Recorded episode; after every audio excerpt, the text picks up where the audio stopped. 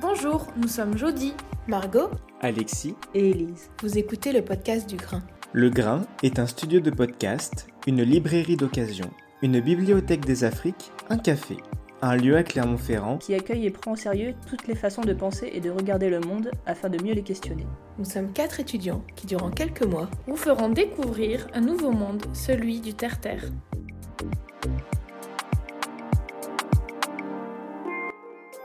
En fait, l'architecture écologique, elle est euh, pour le grand public qui est liée à des questions techniques souvent. Euh, c'est les capteurs solaires, c'est la domotique, euh, etc. Ou alors c'est en fait l'utilisation de, matériaux dits naturels pour la construction.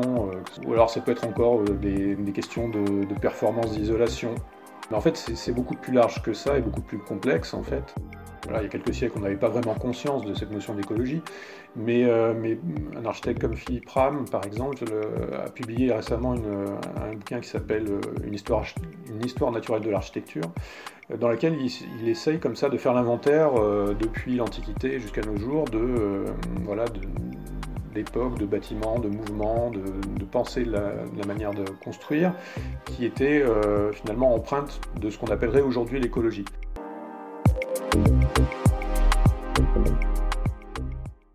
Si l'habiter n'est pas donné à tout le monde et n'a que faire de l'action de l'urbaniste ou de l'architecte, l'habitat et l'habitation relèvent pour une grande partie de leur attention. Or, l'habitation appartient à l'habitat qui facilite l'habiter. Voilà ce que nous disaient Thierry Paco, Michel Lusseau et Chris Younes dans leur ouvrage Habiter le propre de l'humain qui est paru en 2007. Et euh, cette phrase résonne aujourd'hui dans nos vies urbaines où les travaux de construction n'en finissent jamais et où la recherche d'innovation foisonne pour répondre aux enjeux du futur dont l'écologie fait partie. C'est dans ce contexte pour parler de la notion euh, d'habiter et d'habitat écologique que nous accueillons aujourd'hui un architecte intervenant à l'École nationale supérieure d'architecture de Clermont-Ferrand et euh, spécialiste de cette thématique. Rémi Laporte, bonjour. Bonjour. Merci d'être présent avec nous euh, pour cette discussion aujourd'hui. Alors tout d'abord, pouvez-vous nous exposer la formation que vous avez suivie pour arriver à ce poste d'architecte et euh, ce qui vous a poussé à arriver jusque-là? J'ai eu une formation d'architecte assez euh, classique. Hein, j'ai fait mes études à l'école d'architecture de Clermont-Ferrand entre la fin des années 80 et le début des années 90 à peu près.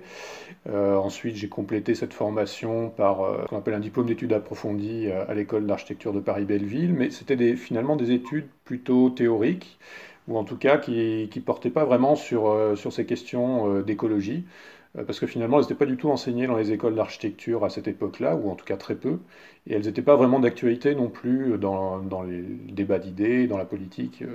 C'était pas vraiment des, sujets desquels on parlait à ce moment-là lorsque j'étais étudiant. Et, en fait, c'est finalement une, un peu une conscience citoyenne qui s'est développée euh, au fur et à mesure, après mes études, lorsque j'ai commencé à, travailler en tant qu'architecte dans, des agences d'architecture, ou, euh, lorsque je me suis mis à mon compte aussi après. Euh, et puis en, découvrant euh, finalement aussi les, travaux de certains architectes qui s'étaient engagés dans cette voie-là, notamment un architecte australien qui était très important à ce moment-là, qui s'appelait Glenn Murcutt, et qui avait euh, commencé à, vraiment produire une architecture très réfléchie en termes d'écologie et qui m'a euh, m'a voilà beaucoup questionné et donc je, me suis vraiment intéressé à ces questions-là à partir de ce moment. Et puis ensuite, lorsque lorsque je suis devenu enseignant par une série de concours, évidemment, ça m'a amené à, à préciser euh, finalement c'est ce que peut être l'architecture écologique, ou en tout cas l'écologie en architecture. Et, euh, puis aujourd'hui, je suis également chercheur euh, au laboratoire de, l'école d'architecture de Clermont. et donc forcément, ça me, ça me permet d'approfondir encore plus ces questions-là, de partir sur des, sur des analyses beaucoup plus précises, et donc d'aller un peu plus loin dans ces, dans ces réflexions à la fois pratiques et d'enseignement. Alors justement, est-ce que vous pouvez nous parler un peu plus spécifiquement de l'architecture euh, écologique comme elle se fait aujourd'hui? En fait, l'architecture écologique, elle est pour le grand public qui est liée à des questions techniques souvent. c'est les capteurs solaires, c'est la domotique, etc. Ou alors c'est en fait l'utilisation de, matériaux dits naturels pour la construction, que ce soit notamment le bois ou les toitures végétalisées. Ou alors ça peut être encore des, questions de, performance d'isolation. Euh, c'est souvent ce qu'on voit dans, voilà, dans les revues grand public ou dans les reportages grand public euh, qu'il y a euh, sur, dans les médias. mais en fait, c'est beaucoup plus large que ça et beaucoup plus complexe en fait. Si j'essaye de définir ce que peut être un habitat écologique de manière un peu, un peu générale, on pourrait dire d'abord c'est quand même un habitat qui est bien adapté au lieu dans lequel il est construit. Euh, ce qui veut dire par exemple que euh, la forme et l'implantation de ce bâtiment euh, permettent d'être bien orientés par rapport au soleil, par rapport au vent, pour être finalement confortable à ses habitants sans avoir à consommer beaucoup d'énergie.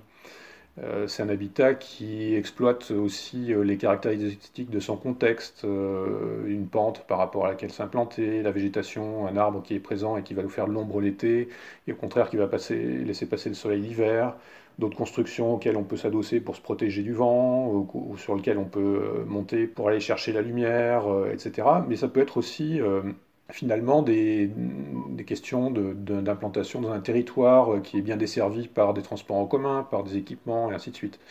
La qualité écologique de, l'architecture, c'est déjà quelque chose qui permet de, de, consommer peu de terrain, peu d'espace, de le conserver pour tout ce qui est culture ou espace naturel, évidemment qui génère peu de déplacements individuels pour ses habitants. Hein, euh, il y a de, magnifiques maisons euh, écologiques qui sont perdues en pleine nature et les habitants doivent tous les jours se déplacer pour aller euh, sur le lieu de travail ou emmener les enfants à l'école, etc. Ben, forcément, le bilan carbone est assez impacté par ça.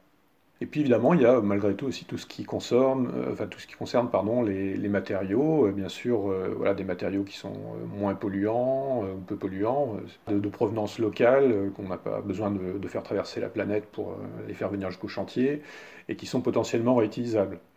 des matériaux qui sont capables aussi de, s'adapter voilà, à l'évolution des besoins tout au long du cycle de vie du bâtiment, qui sont relativement pérennes, qu'on n'a pas besoin de remplacer tous les 10 ans. Euh, et puis, si possible, qu'il soit euh, réalisé aussi avec des artisans locaux, investi dans des, savoir-faire euh, vertueux. enfin voilà, donc c'est tout un ensemble de choses finalement l'architecture écologique.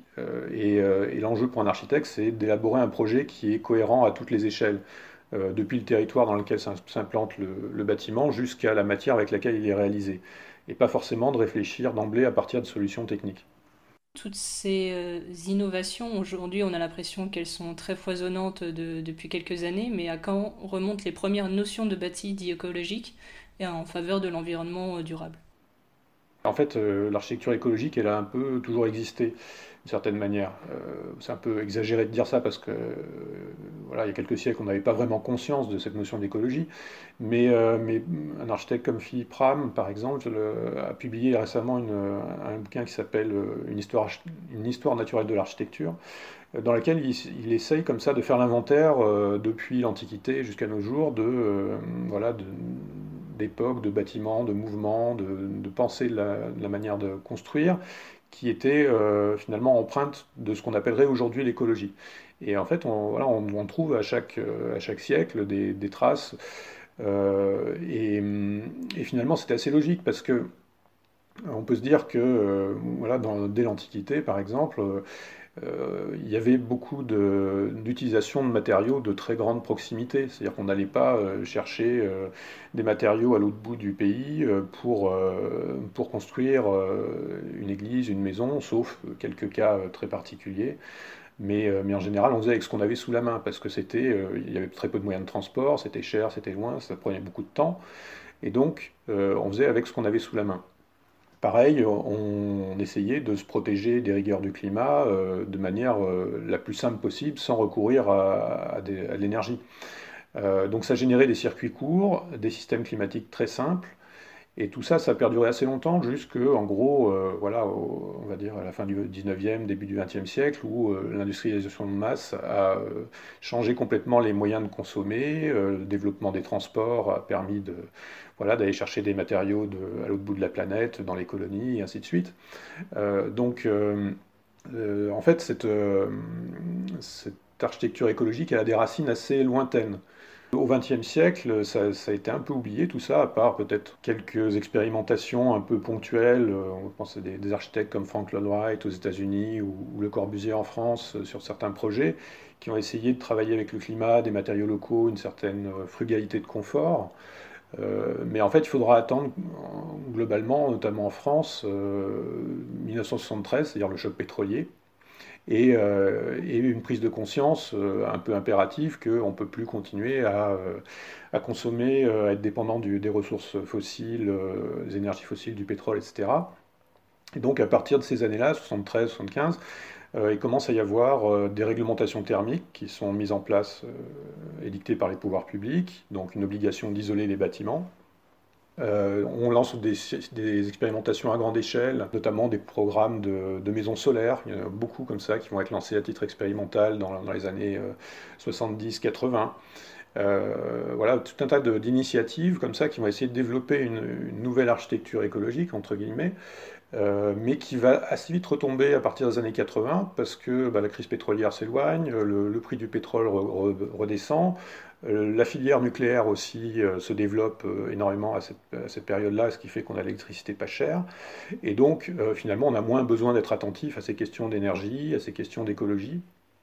Et ben voilà, en fait, très très très très vite, ces, enjeux-là, ils s'éloignent un peu, en tout cas dans, le domaine de l'architecture, mais même dans le domaine politique. Hein, en gros, les questions écologiques dans les années 70-80, elles commencent à retomber.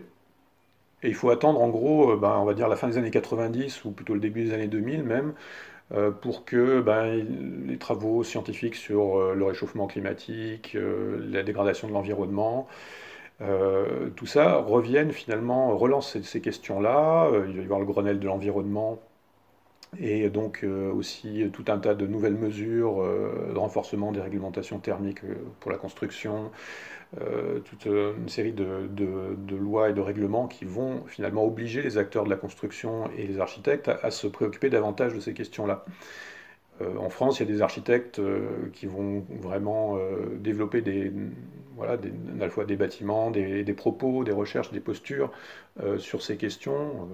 des gens comme François Jourda et Gilles Perrodin, Philippe Madec, Nicolas Michelin, on peut citer aussi Édouard François ou Anne Lacaton, Jean-Philippe Vassal, qui sont des gens qui, euh, qui ont un certain degré de notoriété dans le milieu de l'architecture maintenant, euh, qui vont travailler, certains sur les biomatériaux, sur euh, construction en bois, en pierre, en terre, d'autres sur le bioclimatisme, c'est-à-dire la manière de, voilà, de, gérer le climat sans, sans recourir à, à, des dispositifs techniques ou mécanisés, la ventilation naturelle, la place du végétal, etc donc par des, biais euh, assez différents, euh, pas toujours d'ailleurs pertinents euh, pour, pour, tous, mais en fait qui vont ouvrir des chemins ou réouvrir des chemins qui avaient peut-être déjà été ouverts et puis oubliés, et euh, peut-être faire progresser aussi un peu la conscience que euh, l'action euh, dans une, architecture écologique, elle doit être globale et pas uniquement centrée sur, sur des détails techniques comme on l'évoquait tout à l'heure.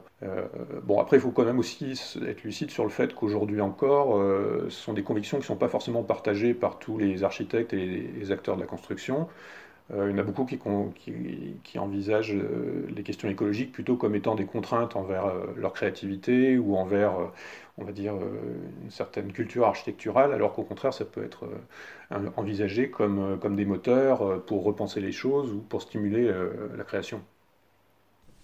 Oui, donc on voit que, que l'habitat écologique a vraiment pris de, l'ampleur au, fur et à mesure des, des années. Et cette nouvelle manière de, de voir l'habitat écologique est, est, de plus en plus importante de nos jours, euh, d'où euh, un peu ce podcast aussi parce qu'on se pose des questions. Comment cette euh, manière de voir arrive à prendre sa place face à d'autres enjeux, notamment le, la population, la densité, etc., qui, qui posent toujours question et dont l'habitat et la construction est, est un facteur de développement? Oui, alors c'est euh, en effet une question importante parce que euh, on a bien compris, et notamment euh, bah, à travers la, dernière crise sanitaire que, nous vivons, l'importance finalement que peut avoir aussi l'enjeu de, répartition de la population dans des territoires euh, vis-à-vis du confort, de la consommation euh, et donc de l'écologie finalement. Euh, puisque pendant très longtemps, on, a, on a imaginé que faire des villes denses ou concentrer la population autour de grands centres urbains, c'était la manière la plus rationnelle et la plus finalement économique et d'une certaine manière écologique parce que voilà, on peut concentrer les transports en commun, on peut concentrer les équipements en un même endroit et donc faire qu'ils soient plus utilisés, mieux utilisés par, par tout le monde, euh, avoir moins de besoins de transport individuel, etc. etc.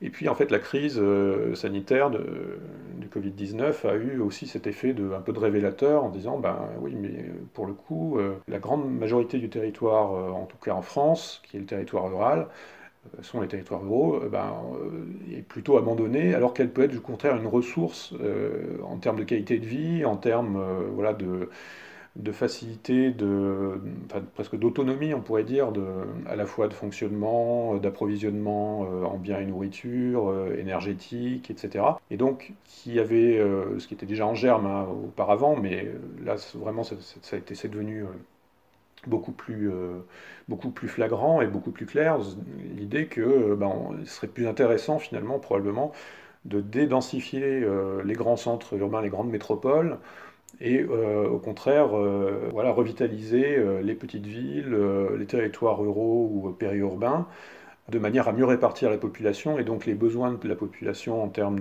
d'approvisionnement de, nourriture, de manière à pouvoir euh, favoriser les circuits courts, euh, l'économie locale et, euh, à, raisonner beaucoup plus, de manière beaucoup plus homogène finalement, plutôt que d'avoir des gros points d'intensité sur le territoire et, des grands vides.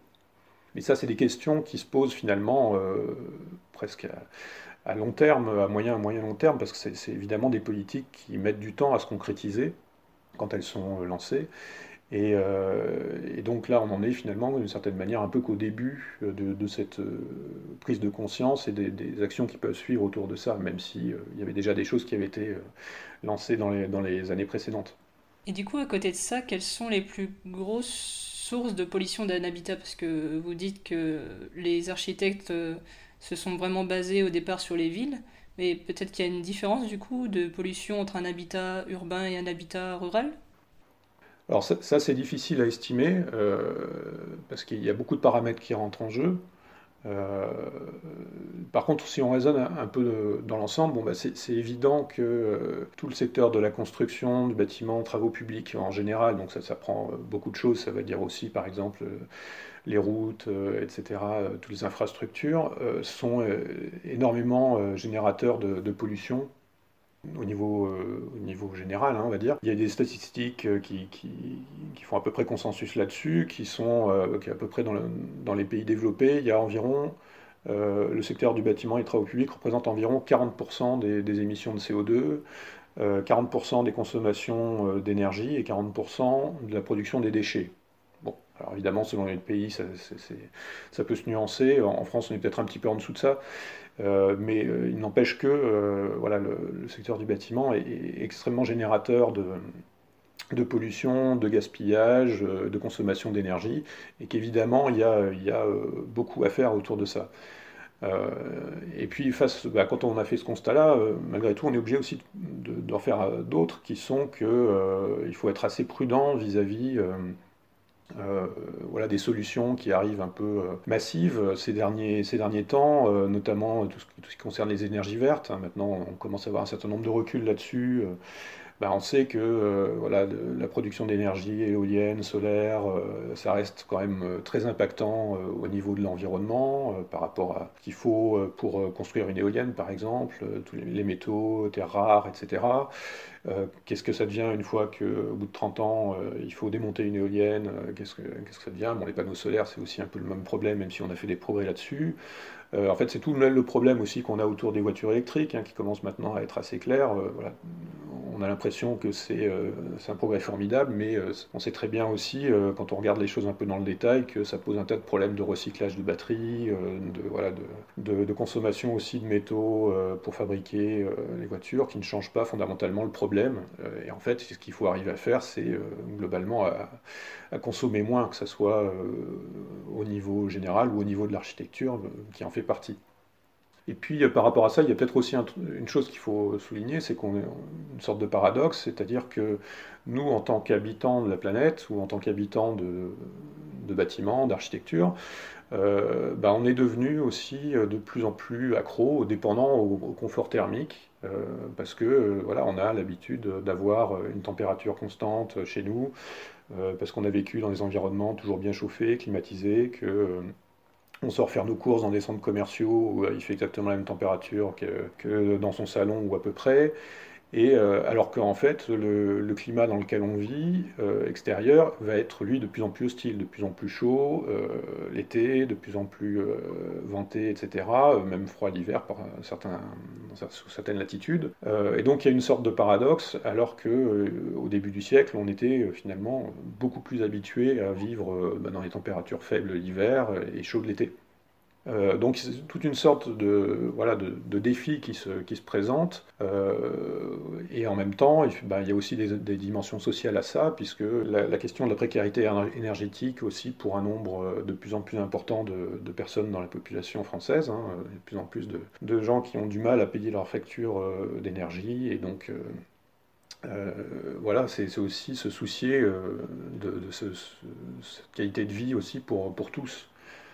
Euh, bon, ça, c'est un, panorama un petit peu général hein, que je vous dresse, c'est un, peu, un peu global.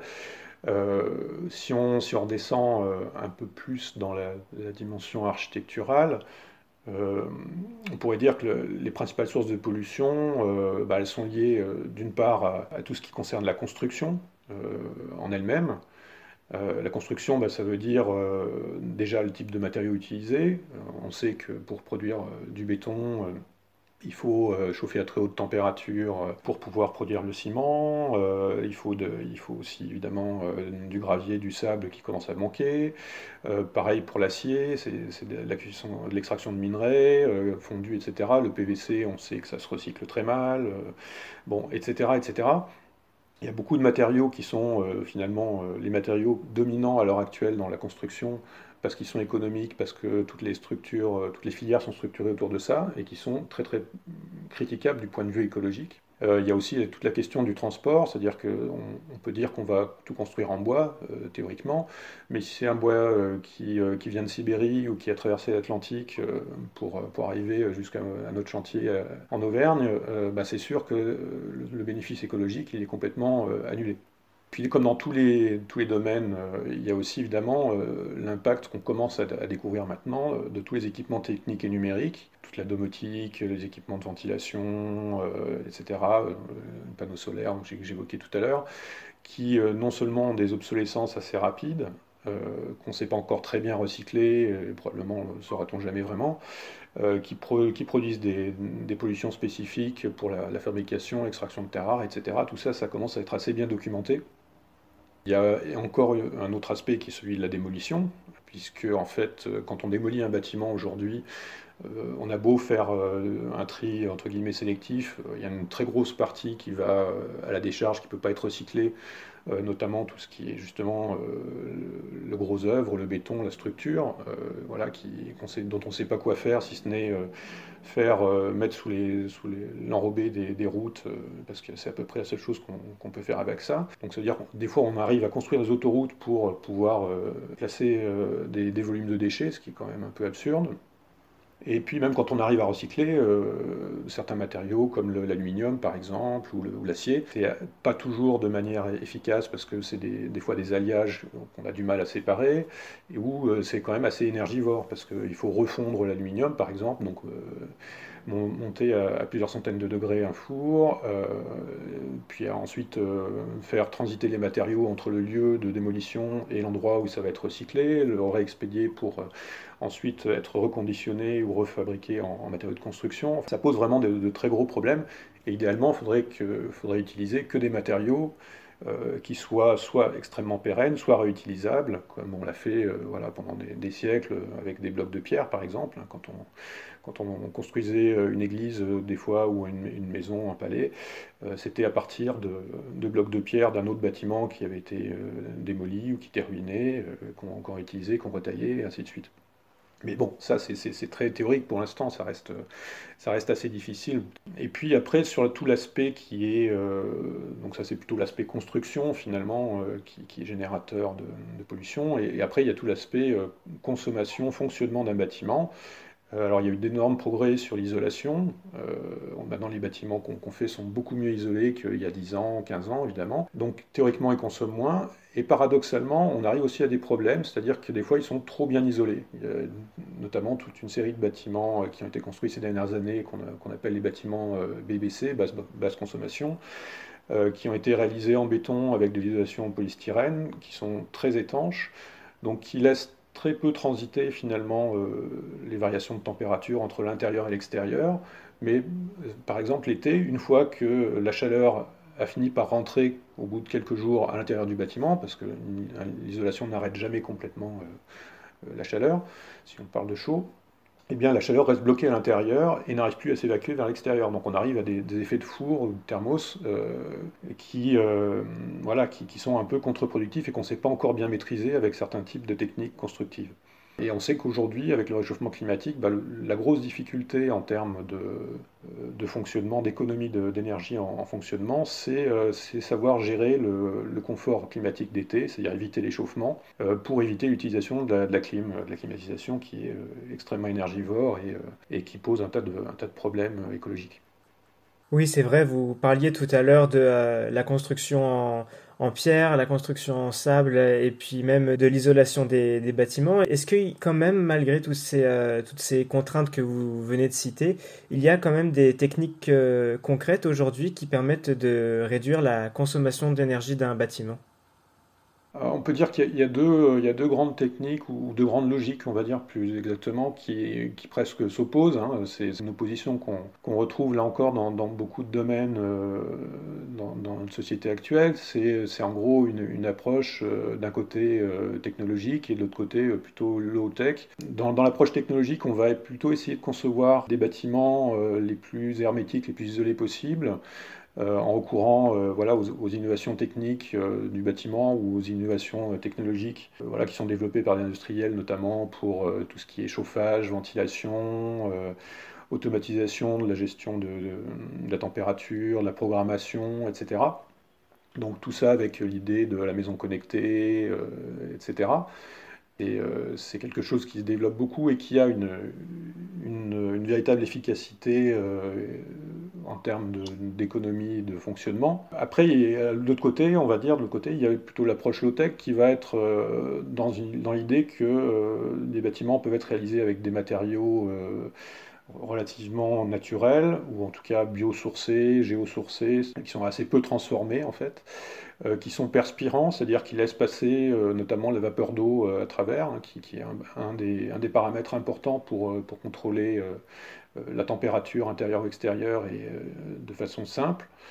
Euh, c'est aussi des approches qui vont privilégier les procédés bioclimatiques, capter le soleil l'hiver sans protéger l'été, créer de la ventilation naturelle traversante dans un logement par exemple. Si, vous avez un logement qui est ouvert sur plusieurs côtés, vous faites des courants d'air tout simplement. Voilà, et puis qui fait confiance finalement davantage à l'action des habitants pour régler, réguler eux-mêmes leur confort plutôt que sur des équipements techniques.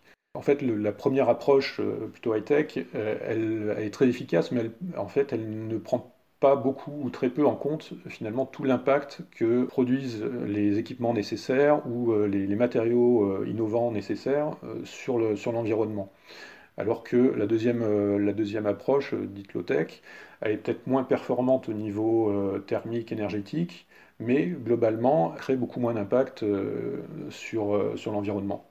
Et on retrouve bien des, oppositions telles que notamment euh, critique Philippe Bioux dans, dans, l'âge des low-tech. Hein. c'est en gros, est-ce qu'on vise la performance ou est-ce qu'on vise une approche plus globale sur le long terme? Puis après, derrière tout ça, évidemment, il y a tout un tas d'enjeux économiques, financiers, de, de, manières de faire qui, sont en place et qui sont difficiles à faire évoluer.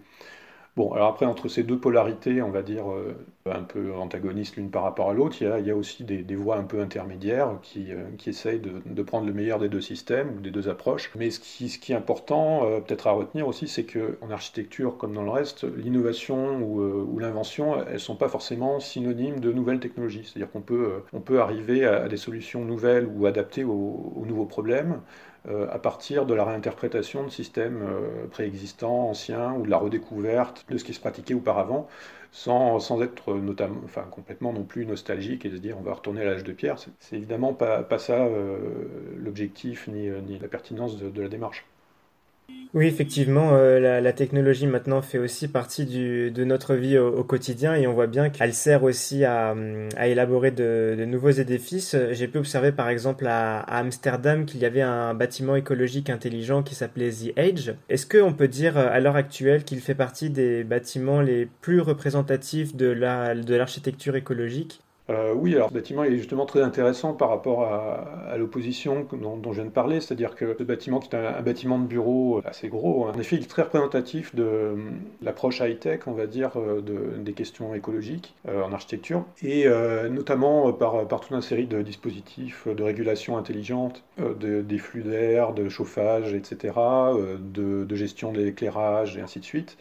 donc c'est vraiment, vraiment une sorte de... Voilà, de de prototypes euh, par rapport à ces, questions-là. Et euh, c'est un bâtiment qui a été labellisé avec des scores dans, tous les labels de performance. il atteint des sommets. Et en même temps, euh, bah, par rapport au problème que j'évoquais auparavant, c'est un bâtiment qui pose toute, toute série de problèmes, parce qu'il est euh, construit euh, en très grande partie en béton, en aluminium, verre, etc. On ne sait pas trop comment vont vieillir tous les équipements techniques qui permettent de faire fonctionner. Et donc, voilà, c'est, dire, représentatif d'une certaine manière d'approcher les questions écologiques en architecture. À l'opposé, on pourrait aussi mettre en, rapport avec un, bâtiment de bureau, alors peut-être plus modeste en taille, qui, a été réalisé il pas très longtemps à Astin, donc dans la banlieue parisienne, et qui s'appelle la Ferme des Possibles. Euh, c'est un bâtiment qui a été construit par un architecte qui s'appelle Frédéric Denise, euh, qui est un peu spécialisé dans, l'éco-construction low-tech, on va dire. Et, euh, c'est le, en fait, c'est le siège social d'une coopérative agricole d'insertion, d'insertion sociale, et c'est un bâtiment qui est très intéressant euh, du point de vue justement de la simplicité euh, des moyens qu'il met en œuvre pour répondre aux questions écologiques, parce que euh, bah c'est un, volume très simple, très compact, bien orienté, une structure qui est réalisée en bois avec de la terre crue, l'isolation en paille, des cloisons avec des enduits en terre. Il utilise beaucoup d'éléments de, récupération, notamment des vitrages, des fenêtres qui, qui, ont été récupérés sur un bâtiment de logement démolition juste à côté, etc. Euh, alors c'est un bâtiment qui n'est pas parfait, qui pose aussi un certain nombre de questions euh, sur la manière dont il va vieillir, dont il va pouvoir euh, aussi peut-être faire école pour, d'autres exemples de bâtiments. Mais, en tout cas, il est assez intéressant. Il a aussi réussi à, impliquer ses utilisateurs dans certaines phases de, chantier, dans l'entretien. Donc c'est une approche complètement différente et peut-être, enfin, de mon point de vue en tout cas, plus, plus euh, prometteuse, on va dire, que, que la veine technologique qu'on évoquait auparavant. Et selon vous, ça pourrait faire partie des futures manières de, de construire l'habitat, ainsi que toutes les, les, techniques futures qui viendront s'ajouter à les nouvelles trouvailles, les nouvelles recherches pour toujours euh, faire pérenniser ces bâtiments-là? Euh, Oui, certainement, oui, oui. Euh, je pense qu'il y, a un certain nombre de, critères, de paramètres qui sont, sont assez importants à, prendre en compte sur, sur comment faire évoluer les, manières de construire. Bah déjà, rechercher la, pérennité, ça veut dire construire des, des édifices, des bâtiments qui, qui vont euh, pouvoir durer longtemps, qui vont pas être soumis à une obsolescence euh, voilà, ou à un effet de mode aussi, ça peut être le cas, hein. on le voit aussi beaucoup dans l'architecture euh, des bâtiments de bureaux, qui sont des bâtiments qui, qui soient le plus efficients possible, c'est-à-dire en consommant le moins de matériaux possible pour l'usage pour lesquels ils sont créés. évidemment, consommer le moins d'énergie possible tout au long de leur cycle de vie, trouver des circuits courts pour les réaliser, pour les entretenir, qui soit peu, peu consommateur de terrain ou de surface agricole, qui génère peu de déplacements, voilà, qui, qui est des bâtiments qui soient aussi qui aient une capacité à s'adapter à l'évolution des, besoins. On commence à maintenant parler de plus en plus de bâtiments réversibles, c'est-à-dire qui peuvent être dont, l'organisation, la structure euh, interne permettent de, transformer euh, selon les besoins, des fois en logement, euh, puis après en bureau, après en, par exemple en, collège ou je ne sais, qui soit évidemment suffisamment solide, simple d'entretien, de fonctionnement, et puis une chose qu'on oublie toujours finalement, c'est aussi évidemment qui donne du, plaisir à habiter au quotidien. Euh, la, clarté, la sensation d'espace, euh, la relation, l'ouverture à l'extérieur, au paysage, à la vue, etc., qui sont en fait beaucoup de, facteurs qui font que euh, on va utiliser un bâtiment ou un, logement par exemple, on va avoir plaisir à y rester et donc on va l'investir, on va l'entretenir, plutôt que d'essayer d'en changer tous les cinq ans parce que voilà, on n'arrive pas à, se sentir bien dans cet endroit et donc on va en chercher un autre ailleurs. Et probablement tout ça, ça nous amène finalement à moins construire et plutôt à travailler à partir de ce qui existe déjà, à réhabiliter, à reconvertir, récupérer des bâtiments, réemployer des matériaux, etc.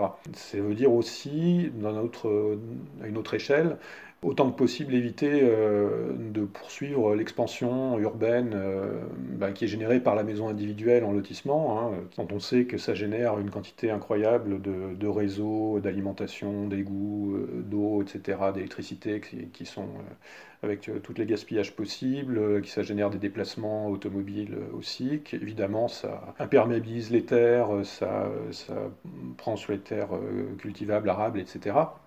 Euh, donc c'est vraiment euh, arriver à, agir un peu à, toutes les échelles, euh, y compris celle de rééquilibrer densité urbaine et, l'occupation des territoires, comme on évoquait tout à l'heure. Voilà, malgré tout, ça ce sont plutôt des, déclarations d'intention. Il y a beaucoup de choses qui se font actuellement dans cette direction-là, mais il y a en même temps encore de nombreux freins qui sont à la fois bah, liés à des réglementations, des questions d'assurance. Euh, par rapport à la construction, l'utilisation des matériaux euh, qui ne sont pas réglementés ou qui sont euh, naturels, donc qui ne se comportent pas de la même manière, qui posent pas mal de problèmes aux architectes et aux entreprises de construction. Euh, il y a évidemment euh, le poids de toutes les filières industrielles qui sont déjà en place, euh, les fabricants de matériaux, d'isolants, laine de verre, de plaques de plâtre, etc., qui, bien entendu, eux, ne lâchent pas le morceau et vont arriver à démontrer par X pirouettes que leurs produits sont tout à fait écologiques sur certains points quand on ne regarde pas les autres. en gros, faire du greenwashing. Quoi. et puis, évidemment, il y a aussi toute une série d'habitudes, pratiques, de, de manières de faire euh, inconsciente, euh, que ce soit parmi les acteurs de la construction, mais aussi euh, à n'importe quel consommateur ou habitant, qui sont longues à faire évoluer.